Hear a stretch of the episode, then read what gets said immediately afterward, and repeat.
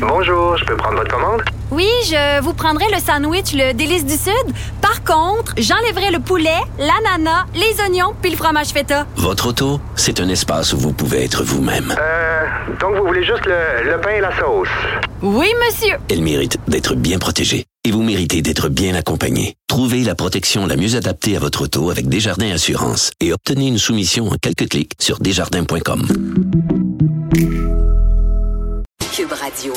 Écrivaine, Blogueuse. scénariste et animatrice. Geneviève Peterson. La Wonder Woman de Cube Radio. Hey, la Wonder Woman, elle vous demande quand même euh, si vous êtes déjà fait pognasser euh, dans un festival, dans un concert de musique aussi, euh, pas nécessairement dans un festival.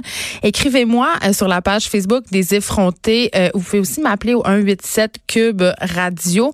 Euh, J'aimerais ça savoir si ça vous est déjà arrivé, comment vous gérez cette situation-là. Est-ce que vous êtes comme Alex Dufresne, notre collaboratrice? Est-ce que vous avez tendance à vous tasser en espérant que la personne ne va pas vous suivre ou vous êtes un peu plus euh, du type euh, tape d'en face puis lâche-moi? J'aimerais ça savoir parce que ça a l'air d'être une situation quand même euh, plus répandue qu'on le croit. C'est la rockstar des producteurs laitiers. Littéralement, OK? Elle est, on peut la qualifier d'influenceur. Mylène Bégin, qui a un compte Instagram qui atteint maintenant les 10 000 abonnés, euh, où elle parle de sa vie de productrice laitière. On l'a au bout du fil avec nous. Euh, elle est, je crois, en Abitibi, Mylène Bégin? Oui, exactement. En Abitibi-Témiscamingue, à à Sainte-Germaine-Boulay, plus précisément. J'avoue que ça peut surprendre à première vue euh, une influenceuse qui euh, est fermière de son état, hein?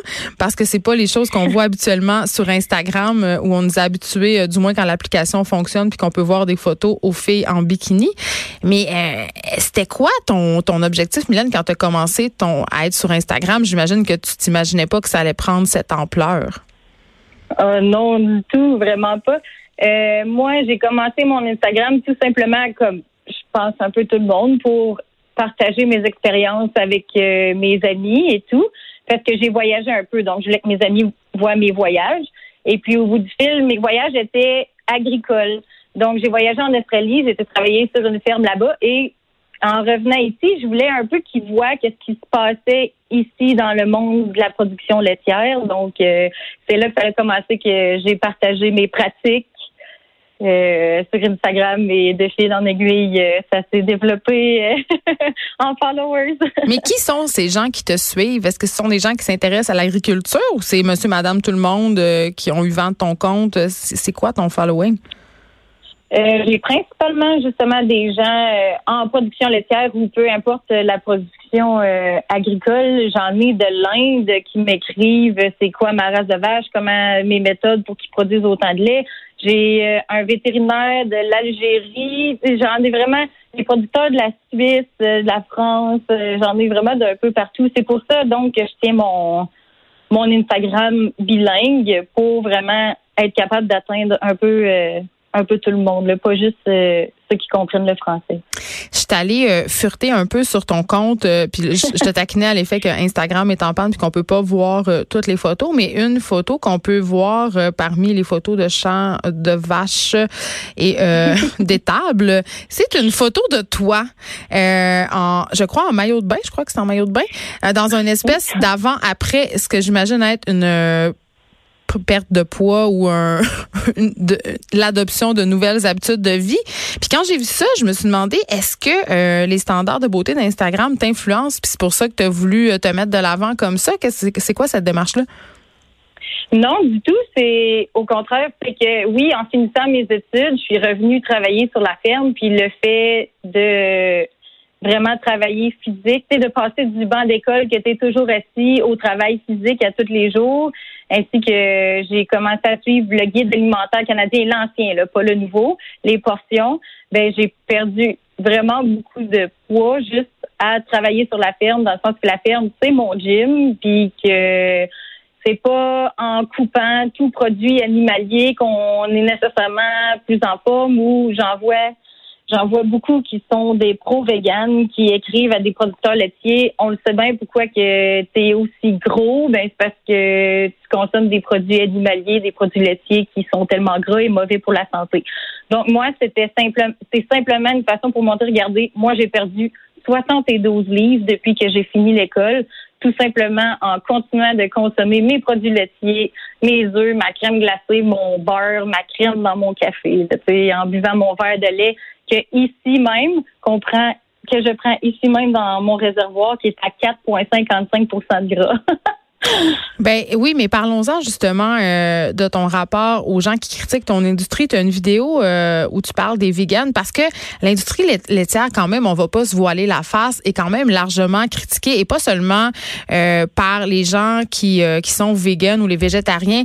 il y a beaucoup de préjugés sur l'industrie laitière. Moi, j'en ai, la, moi, la première, je dois avouer mon billet, j'ai l'impression qu'on enchaîne des vaches dans des enclos, qu'on les insémine, qu'on leur enlève leurs enfants, puis qu'on on, on les fait, on les fait produire du lait euh, jusqu'à ce que mort s'en suive. mais explique-nous comment ça se passe, puis explique-nous c'est quoi, euh, parce que tu essaies quand même sur ta page Facebook de, briser cette idée-là. Mais je, veux montrer aux gens qu'on s'attache à ces animaux-là, puis que une vache, là, euh, elle peut vivre plus longtemps qu'un chien. Comme moi, j'en ai trois doyennes, là, ils ont 10 ans.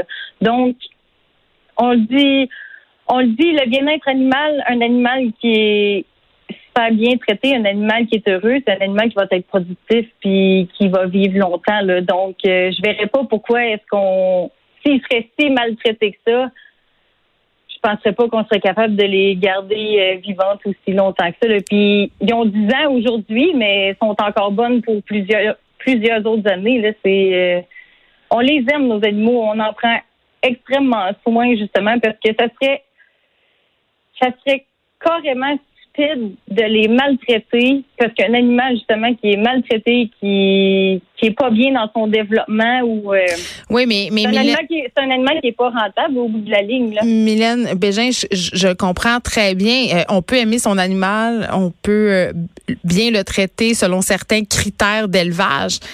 N'empêche que ces animaux-là, ce sont des animaux qui sont gardés en captivité dans des espaces qui sont souvent très restreints et on les contraint à produire euh, quand, je veux dire, je, le comprends que vous les aimez vos animaux, mais il y a quand même cette réalité-là qui est de plus en plus discutée. Les gens, les consommateurs, ils demandent à ce que les animaux de pâturage soient mieux traités, aient de l'espace pour bouger. Euh, J'imagine que vous êtes sensible à ces questions-là en tant que productrice laitière, non? Ben oui, on a un programme qui s'appelle le Proaction, qu'on est suivi par euh, des accréditeurs qui viennent visiter la ferme aux deux ans, qui prend en note chaque petit bobo de vache. Exemple, une plaie, euh, une patte enflée, euh, une bosse dans le cou. Ils prennent ça en note, puis s'ils voient que d'ici deux ans, on n'a aucune amélioration, ben on va avoir des coupures. Puis de budget, vous parlez? oui, des, des coupures sur le prix du lait. Ouais. OK. Mais euh, expliquez-moi alors pourquoi les vaches ont besoin d'être gardées dans des enclos avec une enchaînée? Pourquoi vous pourquoi on a besoin de faire ça?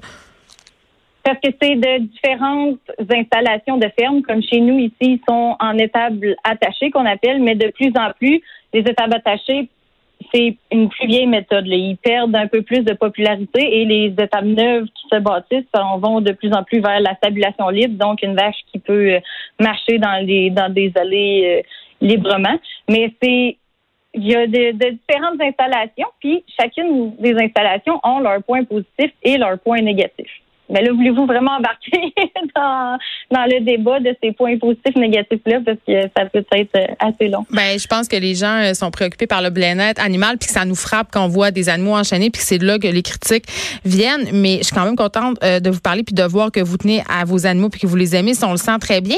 Mais revenons à votre compte Instagram, parce que, évidemment, quand on est rendu à 10 000 followers, on pourrait tenté de penser qu'il y a des marques qui s'intéressent à vous, que vous allez éventuellement être rémunérés pour ce travail-là, entre guillemets?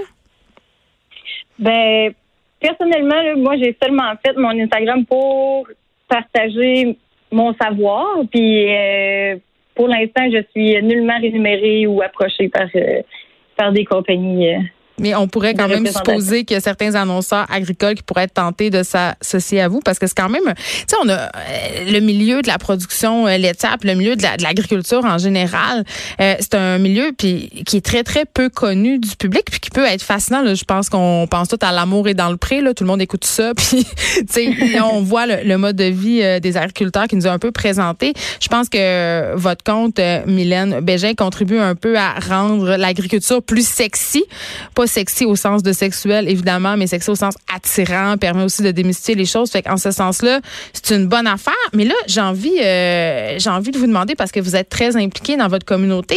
On va avoir tantôt la ministre fédérale de l'agriculture, Marc-Claude Bibot, et on sait euh, que cette ministre-là a été en très en contact très étroitement avec le milieu de la production laitière. Et j'ai envie de te demander si tu as une question pour elle. Euh, oui, j'ai une question pour elle. Euh, c'est par rapport euh, justement avec les trois accords que notre cher premier, ministre du Canada a pris avec l'accord européen, le PTP, le nouvel ALENA. Notre gouvernement nous avait promis, si je me souviens bien, environ 2,4 millions de compensations, puisque ces trois accords vont embarquer sur 8 à 9% de notre marché des produits laitiers canadiens. Donc, on va se faire envahir par des produits de l'extérieur. Des produits d'ailleurs. Des produits d'ailleurs, dont euh, je, je comprends nullement pourquoi, puisque les produits canadiens sont vraiment réputés pour être de qualité numéro un. Puis ben depuis ces promesses qui ont été prises par notre premier ministre, ben euh, on n'a pas vu aucun producteur a vu une cent pour de ces compensations. Puis euh, les élections fédérales approchent, donc on s'attend à une promesse les promesses qui ont été dites, on s'attend à ce qu'elles soient tenues. Oui, exactement. Et comme euh, Bruno Le a été euh, interviewé à SN hier soir, on veut un chèque avant les élections. C'est pas vrai que justement ces compensations-là seront des promesses électorales de toutes les parties. Ah, vous voulez pas euh, être, oui, vous voulez pas être pris en otage par des stratégies électoralistes, c'est ça que je comprends. Ah, c'est ça a été ça a été des promesses faites par notre gouvernement qu'on a présentement, ben, c'est notre gouvernement présent qui va nous offrir le chèque. Hmm. Euh, en terminant, Mylène Bégin, euh, j'ai envie de vous demander c'est quoi l'état de l'agriculture au Québec puis l'état euh, de l'industrie laitière en particulier? Parce qu'on entend beaucoup que c'est excessivement difficile pour les agriculteurs qui sont très très endettés. C'est un métier qui est difficile. On a de la misère à joindre les deux bouts. Qu'est-ce qui se passe en ce moment? C'est justement avec les accords, ça l'a fait à beaucoup de producteurs. Le prix du lait a énormément baissé. Il y avait plusieurs fermes qui arrivaient plus, donc euh, beaucoup de fermes euh, laitières qui se sont euh, vendues, voyant aussi que peut-être la relève n'était pas disponible ou que justement l'endettement de la ferme était trop élevé pour être capable de passer à la relève. Donc c'est vraiment triste de se voir autant disparaître. Puis si je me rappelle bien, là, seulement en Abitibi-Témiscamingue, qu'on n'est pas une très grosse région, là, on a perdu 11 producteurs dans la dernière année. Les gens abandonnent et démantèlent leur ferme carrément parce qu'ils n'ont pas de relève? Parce qu'ils n'ont pas de relève ou qu'ils voient que avant de ne plus arriver, puis d'avoir des dettes trop grosses, ben ils vendent. C'est quand même très, très triste de voir notre terroir euh, être malmené comme ça. Merci beaucoup, euh, Mylène Bégin, de nous avoir parlé. On rappelle aux gens que s'ils veulent vous suivre sur Instagram, c'est très facile. C'est Mylène Bégin, euh, Mumi and Princey. On mettra le lien sur notre page Facebook. Vous avez 10 000 abonnés et vous êtes euh, la propriétaire de la ferme Princey. Merci de nous avoir parlé. Merci. Bonne journée à vous.